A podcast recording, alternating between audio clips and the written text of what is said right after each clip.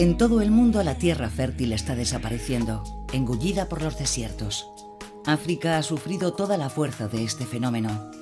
En un siglo, el Sáhara ha avanzado en dirección sur 250 kilómetros en un frente de 6.000 kilómetros. La tierra se ha vuelto estéril y la población se ha visto obligada a migrar. Planeta Arena.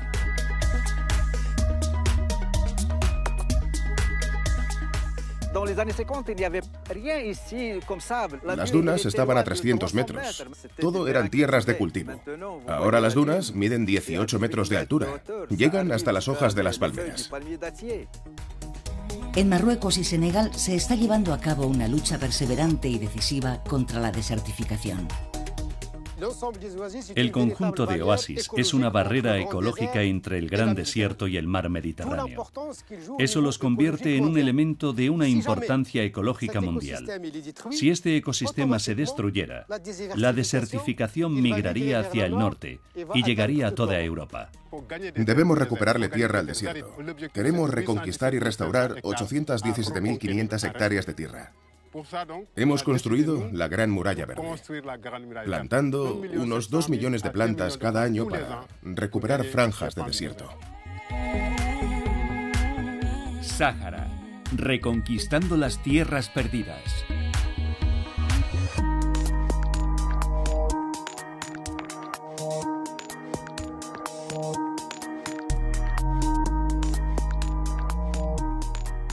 El inmenso Sáhara se extiende sobre un territorio de 10 países, desde el Océano Atlántico hasta el Mar Rojo. En el norte llega hasta el Mediterráneo y en el sur está bordeado por el Sahel, una región semiárida de transición que da paso al África tropical. El Sáhara no ha sido siempre un desierto inhóspito. En la cordillera de Enedi, en el norte de Chad, Yves Gauthier, antiguo director de investigación del Centro Nacional para la Investigación Científica, está llevando a cabo un registro de los sitios de pintura rupestres que hablan de un pasado muy distinto al actual. Antiguamente el Sáhara no era tan árido como ahora. Durante la época del Holoceno, hace entre 6.000 y 8.000 años, el clima era más húmedo y algunas personas hablan incluso de un Sáhara verde. Bueno, probablemente no era un territorio tan verde como son los trópicos. Seguramente era un paisaje de sabana con una abundante vida animal, pero sin duda no era en absoluto como lo que vemos actualmente.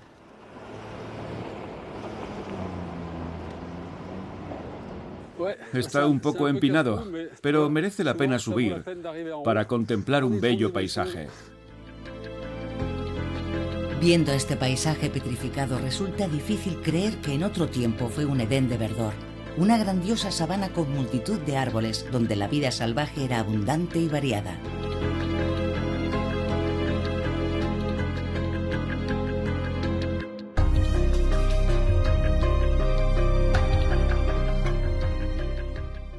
Este es uno de los más de 800 refugios que he encontrado en Ennedi, y los dibujos de las paredes muestran la presencia de ganado, lo que indica que estas personas eran pastores.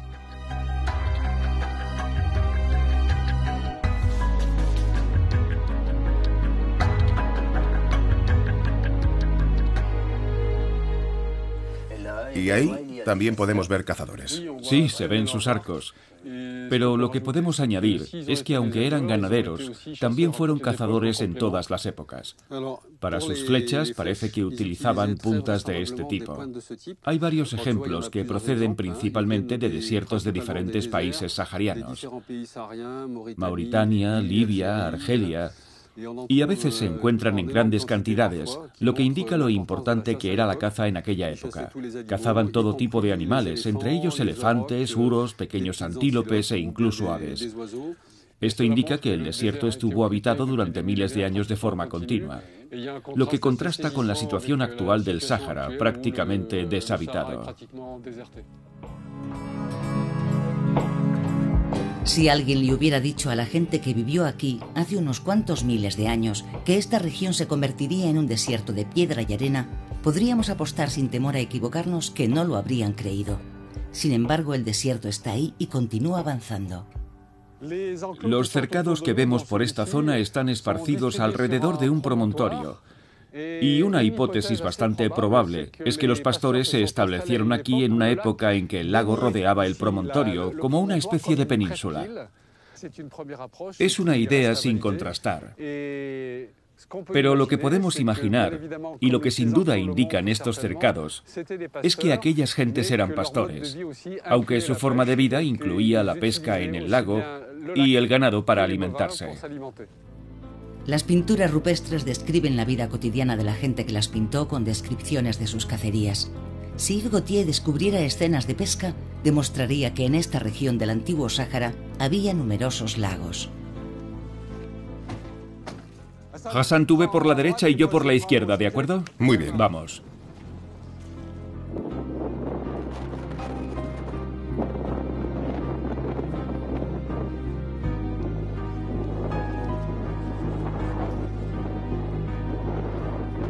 Hassan. Vaya, qué maravilla. Una barca, dos barcas y un hipopótamo. Hassan, ilumina un poco más la parte izquierda de la escena. Muy bien, así. Perfecto. En esta cueva se refugiaban los pescadores con sus barcas, como muestran las pinturas. Resulta un tanto sorprendente encontrar barcas en este refugio, especialmente cuando miras a tu alrededor y ves un entorno totalmente árido. Hace entre 8 y 10 mil años, el lago era mucho más grande. Aquí podemos ver que llegaba a varios centenares de metros de aquí. Pero el tamaño es increíble. Era 20 veces más grande de lo que es ahora. Aquí en la tablet hay toda una serie de imágenes por satélite que muestran muy bien cómo ha evolucionado el lago Chad desde la década de 1960. Y como puedes ver en la sucesión de imágenes, el lago va menguando. ¿Crees que el lago terminará desapareciendo totalmente? Si desaparecerá. Eso es. Si el clima continúa calentándose como está sucediendo actualmente, es muy probable que en una década o dos el lago haya desaparecido por completo. ¿Crees que todo Chad será un desierto? Por desgracia, lo que pensamos es que si el clima continúa evolucionando como lo está haciendo actualmente, es muy probable que incluso la parte sur de Chad se desertifique. Si el lago Chad desaparece, como predicen algunos expertos, toda la región tendrá este aspecto. 20 millones de personas tendrán que exiliarse. A varios miles de kilómetros de aquí, en el noroeste, los grandes lagos que abastecen los oasis del sur de Marruecos se están secando también.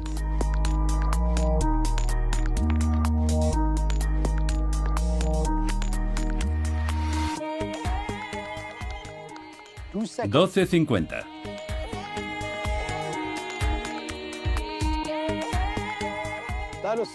Nos encontramos en una cuenca que conforma uno de los grandes lagos y que antiguamente estaba llena de agua. Había entre 3 y 5 metros de profundidad en el lugar donde estoy sentado ahora mismo. Actualmente está seco. La razón principal es el fenómeno de la sequía y en particular la evaporación. Las predicciones meteorológicas para esta parte de Marruecos anuncian un aumento en la temperatura de entre 0,6 y 1 grado centígrado. Es una presión añadida sobre los recursos de agua, que ya se encuentran en una situación precaria. Las lluvias en el desierto son imprevisibles. Pasan meses sin que caiga una gota de agua, a veces varios años, y de repente cae un auténtico diluvio que se prolonga durante horas.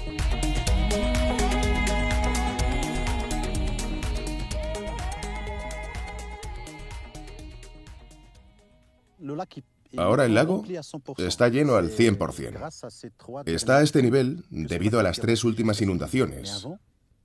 Pero hice una fotografía aquí antes de eso. Te la voy a enseñar. Y estaba seco. Tres días de lluvias torrenciales han llenado de agua el lago. ¿Ves cómo llega? Es una de las inundaciones que han llenado el lago. En algunas regiones del Sáhara, las lluvias son tan violentas que provocan situaciones dramáticas. En diciembre de 2014 cayó aquí más agua en unas horas de la que suele caer en todo un año. El Wadi se desbordó brutalmente y más de 30 personas fueron arrastradas y murieron ahogadas. Los daños materiales se cifraron en centenares de millones de euros. Miles de casas quedaron destruidas, quedaron carreteras cortadas y la red eléctrica resultó gravemente dañada. La tragedia golpeó una zona donde los recursos son escasos. Durante todo el año, el sur de Marruecos sufre sequía crónica y cuando esperadas lluvias llegan por fin, resulta catastrófico. Esta agua, que pudo haber sido providencial, se perdió y solo sirvió para deteriorar más aún un paisaje ya maltrecho.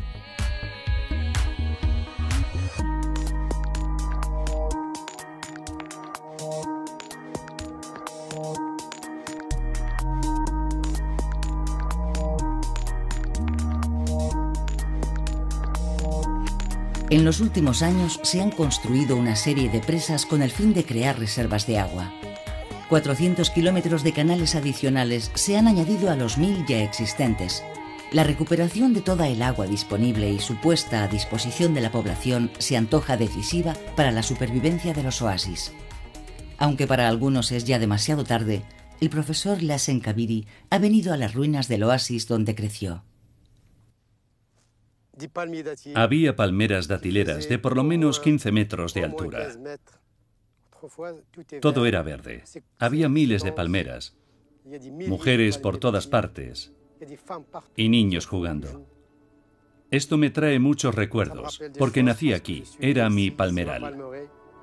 En el pasado reciente, cerca de 200 familias vivían aquí de la recolección de dátiles. Las palmeras han muerto de sed, la vida se ha extinguido y el desierto ha vuelto a ganar la batalla.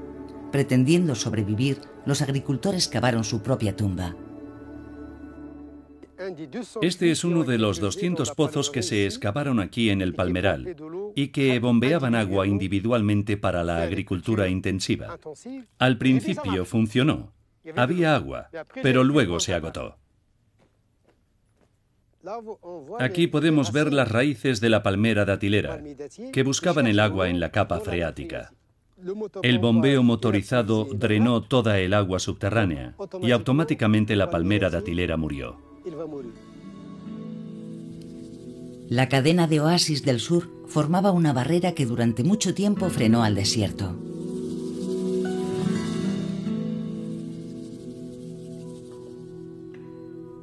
La pérdida de los valores tradicionales de ayuda mutua, unida a la escasez de agua, condujo a la desaparición de numerosos oasis. La barrera cayó y el desierto avanzó a través de sus fisuras.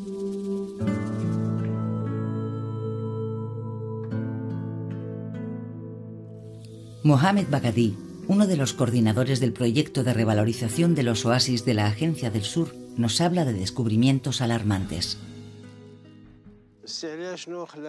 ¿Cómo ha ocurrido esto? Primero fue la sequía y luego llegó la arena. Como puedes ver, las palmeras están muertas, están partidas. ¿Y antes? Antes había dátiles en abundancia, había agua y vivíamos bien. ¿Cuánta gente vivía aquí? A principios de los 70 vivían 100 familias, ahora solo quedan cuatro. ¿Y a dónde se fueron? A trabajar a Agadir, a las grandes ciudades.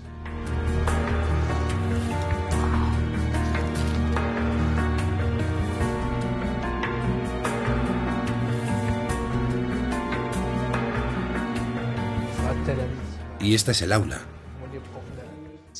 Tú eres de aquí, de Tancida. Háblame de este colegio.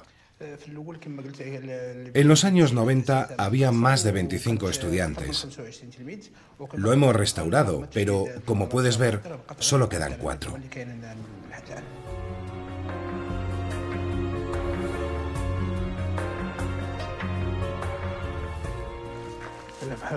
En esta casa sigue viviendo gente. Las otras están vacías. Como puedes ver, no queda casi nadie en el pueblo. ¿Y esa casa?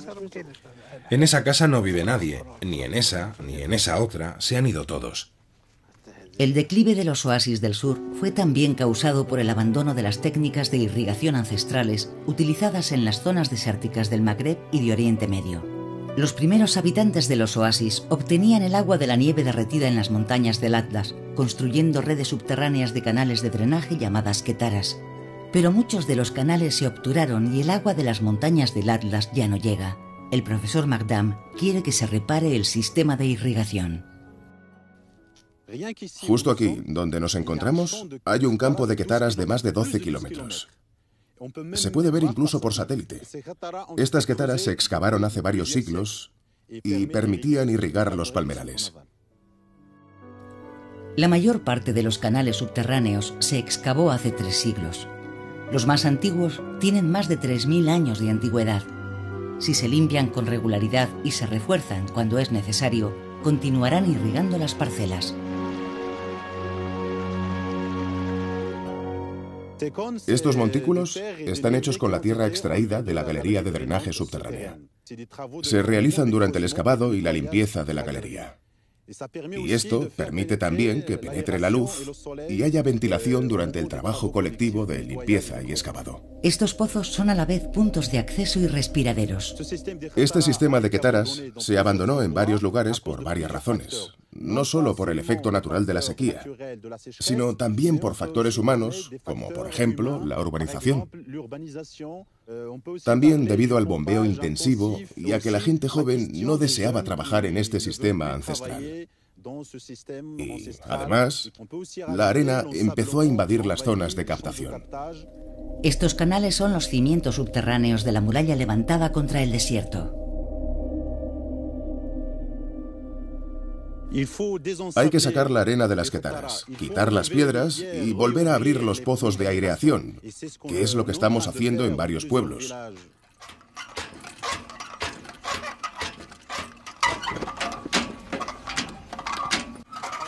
Estamos limpiando las quetaras. El trabajo comenzó hace tres días.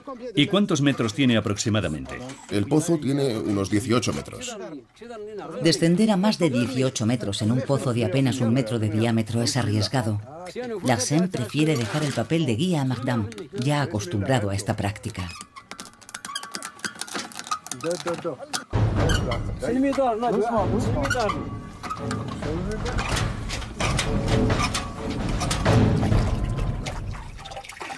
Aquí hay solo unos 20 centímetros de agua, pero cuando fluye abundantemente puede llegar hasta aquí, más o menos a la altura de un hombre. Aquí, si hay inundaciones o lluvias, el agua puede alcanzar su nivel habitual.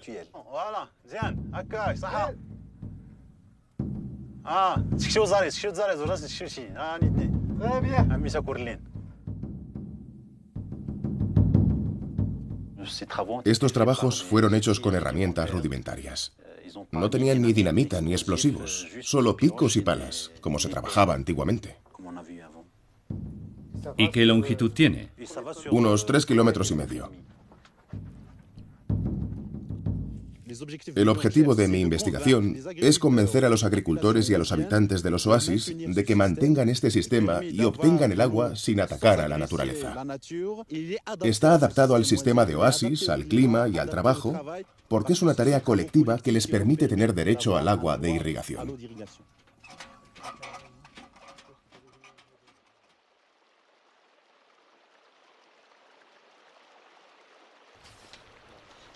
Cada agricultor tiene derechos de agua. Cuando sus derechos se activan, abre su acequia para irrigar su parcela. Y cuando sus derechos se acaban, cierra su acequia y los derechos de agua pasan al siguiente agricultor.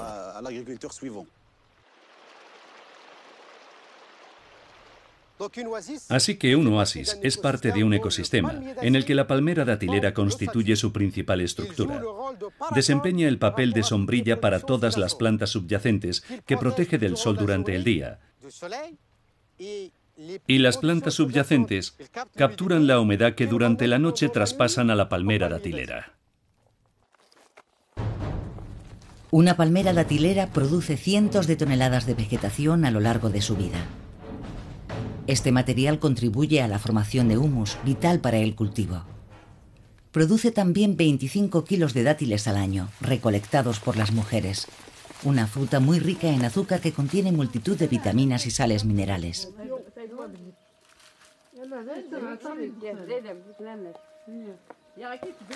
Proporciona también madera para la construcción y la cestería. Por último, proporciona una magnífica sombra a cuyo resguardo crecen las demás plantas. Esto es un campo de alfalfa. Estos son pimientos rojos. Esos son higos. Eso es perejil. Esos son coles. Aquí están las zanahorias. Y esos son nabos.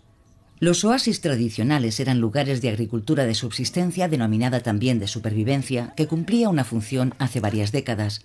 Pero actualmente, la gente joven del sur no acepta con facilidad una vida cuya única perspectiva es una existencia difícil con bajos ingresos.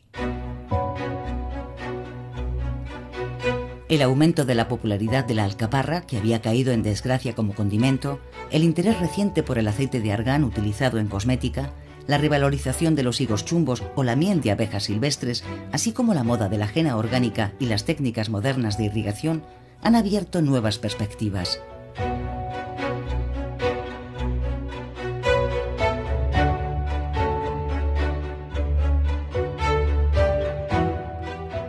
Para que la gente se quede en los oasis, debe desarrollar una economía de mercado. No es como antes, cuando trabajaban solo para sobrevivir. Actualmente los agricultores están desarrollando productos con un valor añadido para ganar dinero y quedarse aquí. De lo contrario, la gente abandonará los oasis y el desierto avanzará. En los oasis se cultiva ajena orgánica en abundancia que se irriga con sistemas de goteo, costosos en su instalación pero económicos en su uso. Es cierto que la ajena es una planta que utiliza mucha agua, pero estamos buscando un compromiso entre un producto que se vende bien y el agua disponible en el oasis.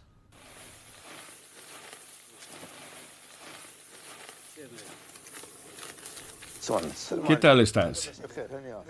¿Tenéis buenos precios este año? Son mejores. En los últimos dos años, los precios han subido entre un 50 y un 60%. A pesar de su alto precio, la ajena orgánica es cada vez más buscada. En cosmética, para hacer la piel más bella suavizándola, para limpiarla, para teñir el cabello o decorar las manos y los pies de las mujeres con tatuajes temporales.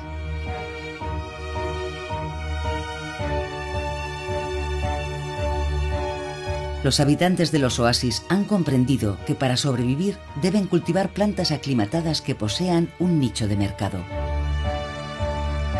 Gracias a la eficacia de esta estrategia, los oasis costeros están desarrollando el cultivo del higo chumbo, que es también un producto atractivo. Estamos llegando a un lugar por el que vale la pena el viaje. Es una montaña de 900 metros de altitud con un auténtico océano de verdor en pleno desierto. Son cactus. No es fácil llegar aquí. En medio del desierto, con menos de 100 milímetros de precipitaciones al año, hay un bosque de verdor. Los cactus que lo forman absorben la humedad del aire procedente del mar, que está a 20 kilómetros de distancia. La humedad se eleva y se desplaza hasta aquí. El cactus tiene unos poros que se abren y les permiten absorber el agua. Son una reserva de agua en pleno desierto. Hoy estamos redescubriendo que esta poco agraciada planta, con una pésima reputación, es un auténtico regalo de la naturaleza. No sabemos todo lo que puede aportarnos. Con este cactus puedes hacer de todo porque es madera, así que puedes utilizarlo para calentar y tiene un enorme potencial como alimento para animales. En cuanto a su fruto, permite hacer un montón de cosas interesantes para la nutrición. Se pueden hacer mermeladas y néctar e incluso se puede comer. El cactus es también muy preciado por su contenido mineral y sus propiedades anti-envejecimiento. A medida que las propiedades del higo chumbo se van conociendo, las plantaciones se multiplican. Debido a ello, grandes zonas de colinas antes estériles se están reverdeciendo. Gracias al cactus, ¿estas plantas vuelven a crecer? Sí. En este lugar no había nada. Era como la colina de enfrente. Pero desde que plantamos los cactus, la vegetación renació. Esta planta antes no crecía aquí y ahora está por todas partes. Se llama rubada y lo que crece a su lado es suel, darmos y esbarto.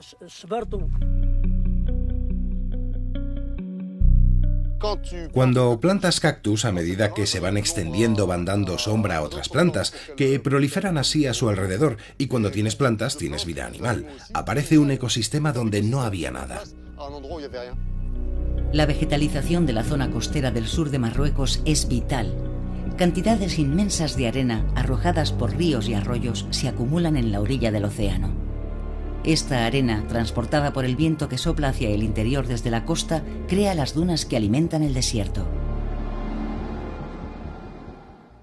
Hay dunas como esta que se han desplazado a 300 kilómetros desde la costa al desierto en el transcurso de miles de años. En el extremo sur de Marruecos, la ciudad costera de Tarfaya está situada en el centro de uno de los sistemas de vientos más poderosos del Sáhara. Los vientos oceánicos se unen a los del desierto y forman dunas gigantes de 800 metros de diámetro en su base. Las dunas se dividen en dos tipos. Estas dunas enormes, que son raras y se llaman megabarjanes, que se desplazan entre 3 y 6 metros cada año. Y las dunas pequeñas que se desplazan entre 25 y 30 metros por año. Las dunas pequeñas con forma de luna creciente pueden unirse y formar una cadena denominada ERG. La migración de arena desde la costa al interior es de tal magnitud que la carretera de la costa queda a menudo sumergida, lo que obliga a interrumpir el tráfico. Aquí podemos ver la carretera nacional 1 invadida por la arena. Ayer quedó totalmente invadida.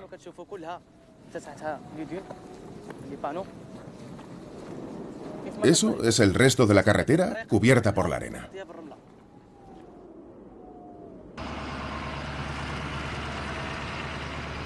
La carretera de la costa es vital para el sur.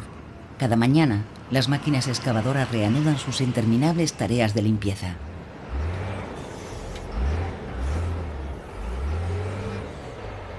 Muchas de las viviendas de Tarfaya han sido invadidas. Las puertas están bloqueadas, los marcos atascados. Incluso las paredes están carcomidas. La arena afecta a toda la infraestructura de la ciudad.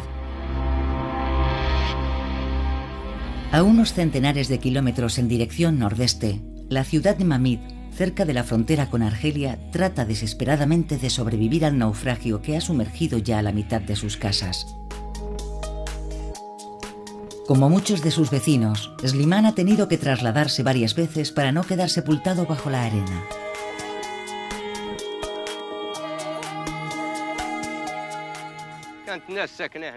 Antes, esto estaba habitado. La arena enterró las casas y la gente tuvo que marcharse. Esta es la casa donde vivíamos. Ahí estaba la habitación donde dormíamos. Esto era la cocina, y ahí estaba la escalera. Y esto de aquí era la entrada. Esta era la puerta principal de la casa. La arena lo ha enterrado todo.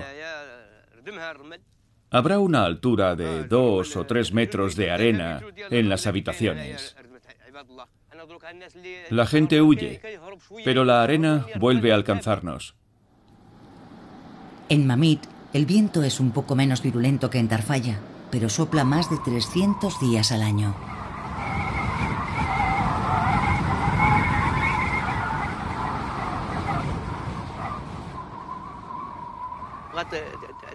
Esta casa corre el riesgo de derrumbarse debido a las tormentas de arena. La gente está asustada, así que duerme en una tienda de campaña. Bastan dos días de tormenta para que la arena llegue hasta aquí. Solamente dos días. La ventisca de arena nos ha seguido desde allí hasta aquí. Es la que ha derribado este muro. Todo el pueblo está amenazado. Las tormentas de arena acabarán por echarnos a todos de aquí. Esta es la puerta de la última casa de Slimán. ¿Hasta cuándo podrán seguir viviendo aquí? La arena nos ha seguido hasta aquí. Invade todos los sitios en los que vivimos. Nos sigue a todas partes. Ha bloqueado mi puerta y no podemos entrar en nuestra casa. La despejamos todos los días, pero la arena nos ha vencido.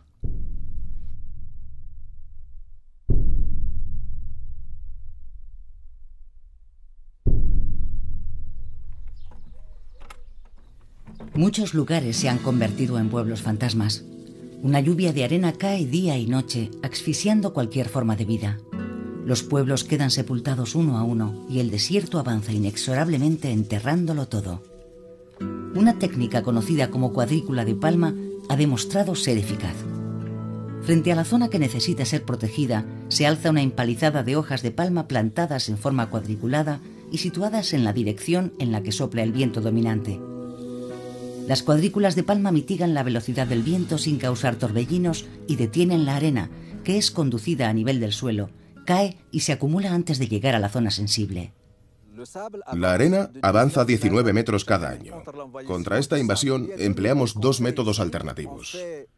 Luchamos usando las cuadrículas de palma con hojas de palmeras datileras, pero estas cuadrículas pueden resistir solamente 10 años. Paralelamente, tratamos de plantar tamariscos utilizando macetas de cerámica que al conservar la humedad facilitan que los esquejes puedan crecer hasta formar un gran árbol que sirva para detener el avance de la arena. Eso nos permite crear un gran cinturón biológico que resistirá mucho más tiempo. El mantenimiento de las cuadrículas de palma requiere mucha mano de obra, y cuando los ingresos de la agricultura son escasos, los habitantes de los oasis se dan por vencidos. Con la ayuda de la Escuela de Arquitectura de Rabat, el arquitecto Carlos Pérez Marín busca una alternativa. En este enclave intentamos todos los métodos posibles para contener la arena, placas onduladas, estacas de madera con redes, palmeras o muros de tierra, pero las soluciones propuestas por los ingenieros no dan resultado. Hasta el momento, la arena ha superado todos los obstáculos colocados en su camino, pero Carlos Pérez Marín no ha dicho su última palabra. El objetivo sería establecer un sistema de barreras situadas sobre el terreno con forma redondeada para adaptarse a la forma de las dunas, pero a una escala gigante. Esta escala gigante nos permitirá también construir viviendas en el interior. Dado que las dunas alcanzan una altura de 7 u 8 metros, necesitaremos edificios de tres pisos, con calles muy estrechas y patios pequeños, para conseguir un objetivo muy concreto, protegerse del calor. Los mampuestos producidos industrialmente, fáciles y rápidos de colocar, han reemplazado a las técnicas de construcción tradicionales. La idea del arquitecto es construir inspirándose en los métodos tradicionales, es decir, utilizando la tierra. Para beneficiarse de la sombra de las palmeras, las viviendas deben ubicarse en el corazón del palmeral como se hacía antiguamente. Este sistema urbanístico no es nuevo, es la forma tradicional de vivir en un palmeral. Vivir en el interior es siempre más agradable que vivir fuera, donde las palmeras no ofrecen protección. Un campo de pequeñas dunas barjanes, muy parecidas a las que amenazan los oasis, ofrece un emplazamiento ideal para llevar a cabo un experimento en condiciones reales.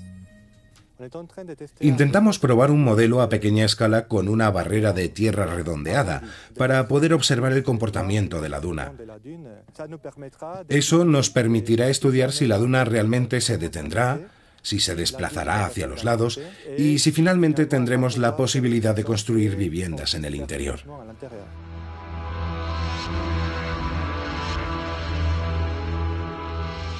Uno de nuestros arquitectos, Magnus Larsson, nos propuso trabajar con bacterias capaces de solidificar los granos de arena.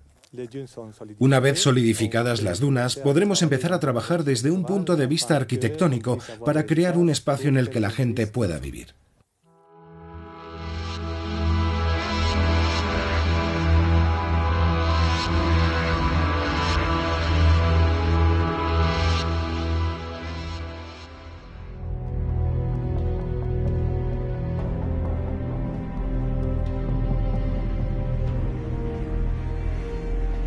En Tarfaya, las autoridades locales han puesto en marcha un programa de última oportunidad.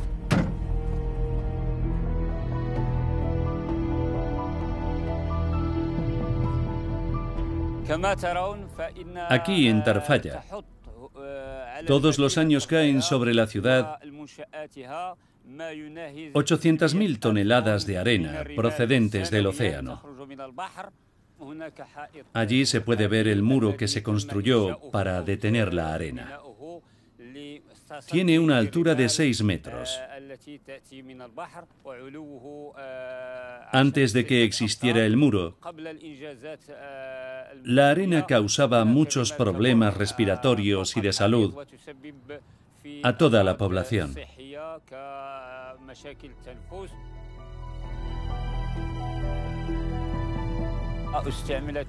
Para fijar la arena, utilizamos plantas que se adaptan bien al clima local.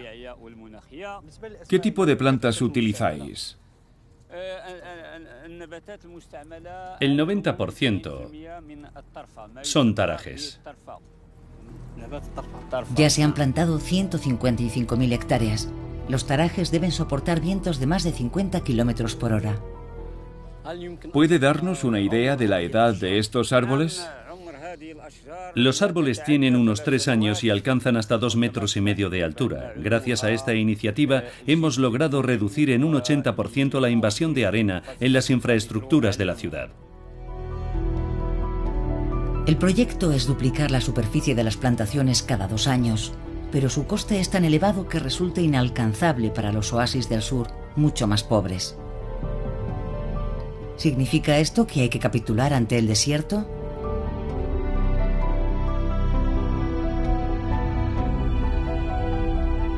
El proyecto panafricano de la Gran Muralla Verde para detener la desecación del Sahel se puso en marcha en 2005. Su objetivo es reforestar una franja de 15 kilómetros de ancho desde Djibouti hasta el norte de Senegal, sobre una longitud de 7.600 kilómetros. Por el momento, solo Senegal se ha embarcado en este titánico esfuerzo. La zona del Sahel es un territorio de transhumancia intensiva de vastos rebaños de ganado vacuno, ovino y caprino. En la estación seca los animales pastan la poca hierba que subsiste.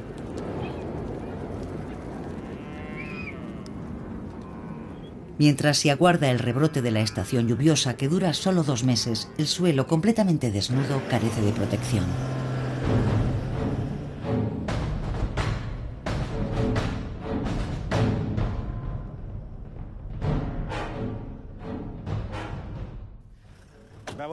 Estos son los problemas estacionales. Hace un mes todo estaba sin hierba, con la tierra agrietada y seca. Pues bien, ha bastado una sola noche de lluvia para bloquear el camino y la pista.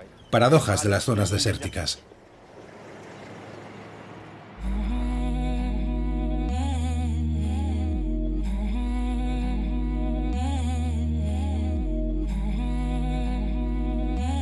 La virulencia de las tormentas es como un espejismo. En realidad, la cantidad de lluvia que cae anualmente es baja o muy baja. La lluvia cae sobre la tierra caliente, lo que aumenta la evaporación. Y al igual que ocurre en el sur de Marruecos, las precipitaciones son muy irregulares.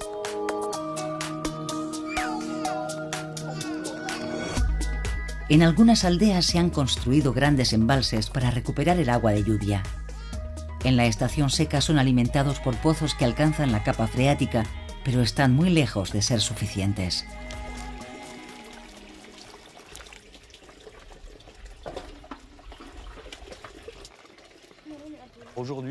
Hoy solo ha venido una carreta, pero hace unos meses había 40 o más que venían a buscar agua para abastecer a todas las aldeas.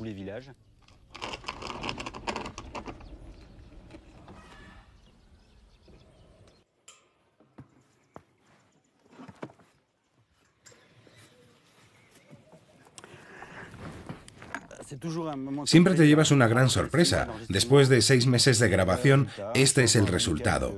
Un cambio radical en el paisaje. Hace seis meses era un entorno totalmente desértico, pero después de la lluvia caída durante estos últimos días, el paisaje es completamente verde. La estación lluviosa es la única época durante la cual se puede extender la Gran Muralla Verde.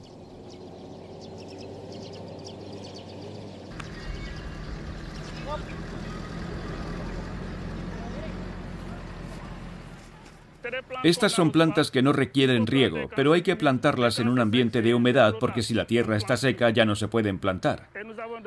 Y debemos cubrir un área muy extensa. En un mes tenemos que cubrir todas las superficies.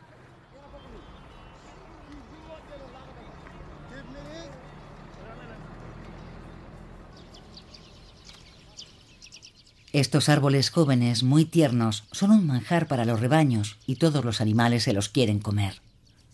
Este alambre de púas es para proteger las plantaciones. Estamos en una zona de pastoreo donde hay miles de cabezas de ganado.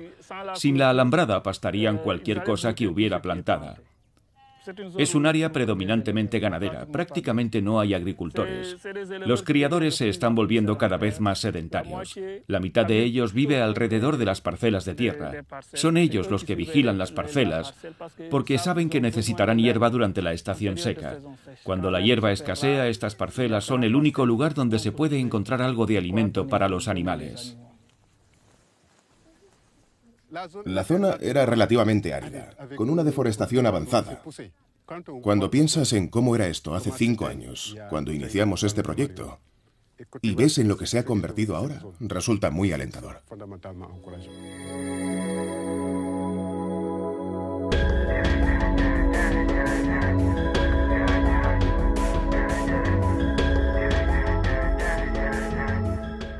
Tenemos que plantar una franja de 545 kilómetros, pero no en una sola plantación.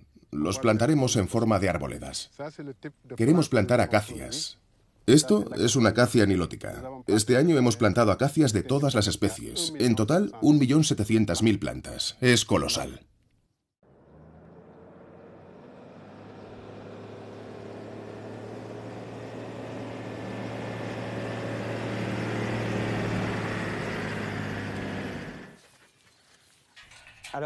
Estamos entrando en una de las plantaciones más antiguas que componen la Gran Muralla Verde. Después de ocho años de plantación, tenemos estas especies de árboles que están especialmente adaptados a las condiciones de sequía que imperan en esta región.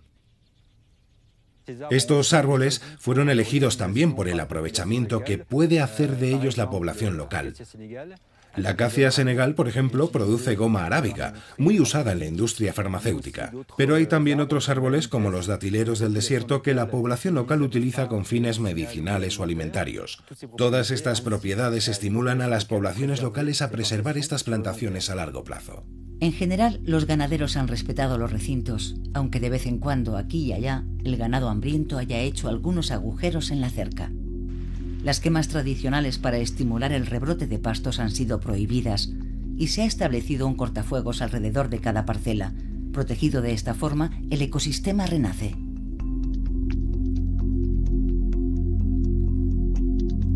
Las aves migratorias regresan en masa, especialmente en la estación lluviosa.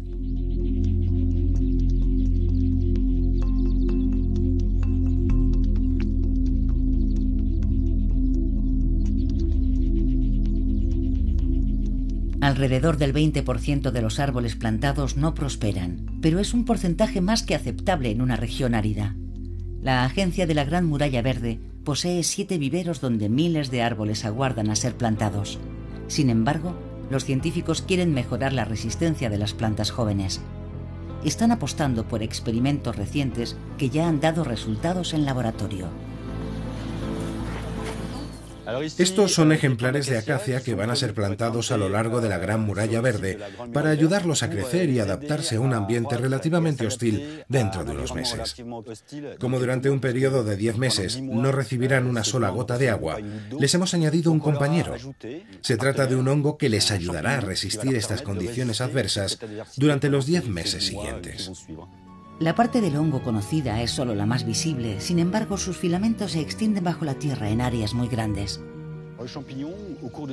A medida que se va desarrollando, el hongo crea una especie de malla en el subsuelo que permite la conexión y la interacción entre diferentes plantas, ya sean árboles o plantas herbáceas, favoreciendo así el intercambio de nutrientes entre ellas. Por el momento, el uso de estos hongos se limita a unas pocas parcelas de tierra, pero a corto plazo nuestro objetivo es producir de manera industrial una cantidad suficiente de estos hongos para usarlos a gran escala en zonas muy extensas de la Gran Muralla Verde. Vamos a tomar las plantas de estos dos lotes tratadas con los hongos.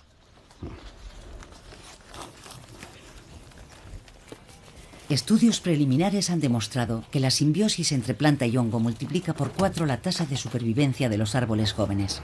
La experimentación se enfrenta ahora a la prueba sobre el terreno.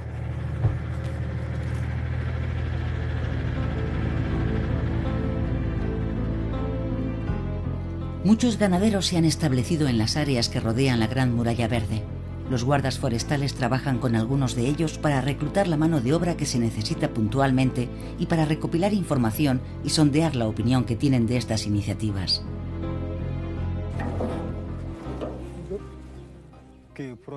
Este proyecto comenzó aquí hace ocho años.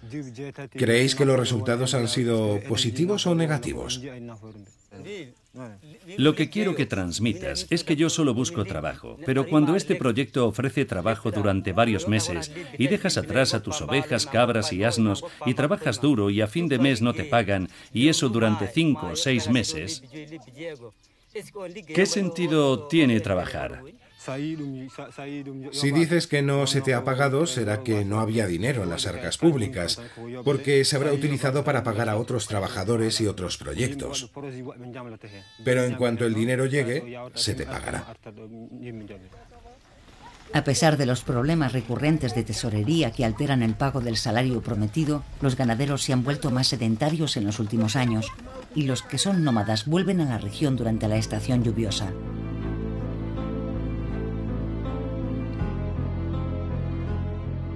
Los productos de la ganadería siguen constituyendo una parte esencial de los recursos locales. En el mercado de Huidú, que se celebra cada martes, los ganaderos venden ovejas, cabras y vacas. Aunque la Gran Muralla Verde se ha construido fundamentalmente para contener el avance del desierto, su objetivo también es luchar contra la pobreza y diversificar las fuentes de ingresos de la población local, la creación de estos huertos ayuda.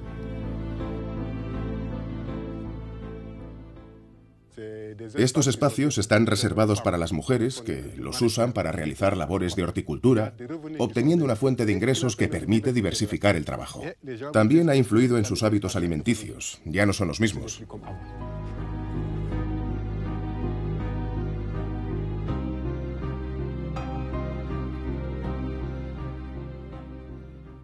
En algunas zonas, debido al nomadismo, los niños no podían asistir a la escuela.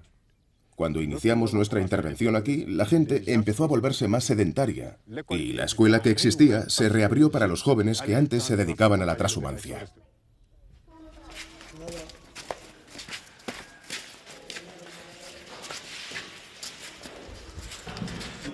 La gran muralla verde.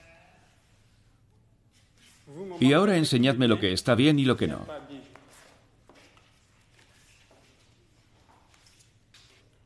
Muy bien, chicos. ¿Qué es lo que no está bien? Desierto. No hay agua. No hay agua. Los actores de la Gran Muralla Verde no se limitan a restaurar el ecosistema, se ocupan también de la población. No se trata solamente de un proyecto ecológico. La Gran Muralla Verde tendrá un impacto en la transformación del medio ambiente y a su vez un doble impacto sobre la salud de la población.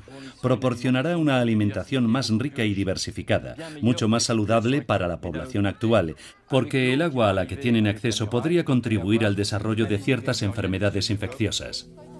El observatorio, dirigido por el antropólogo Gilles Poch, registra los cambios, anticipa los problemas futuros y mide la eficacia de las numerosas medidas sanitarias aplicadas sobre el terreno.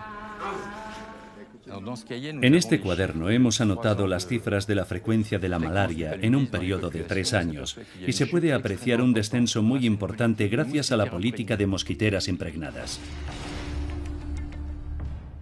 La actitud de Senegal ha sido absolutamente ejemplar, ya que ha conseguido vincular la agencia que se dedica a la plantación de árboles con los científicos que vigilan todas las modificaciones que eso conlleva.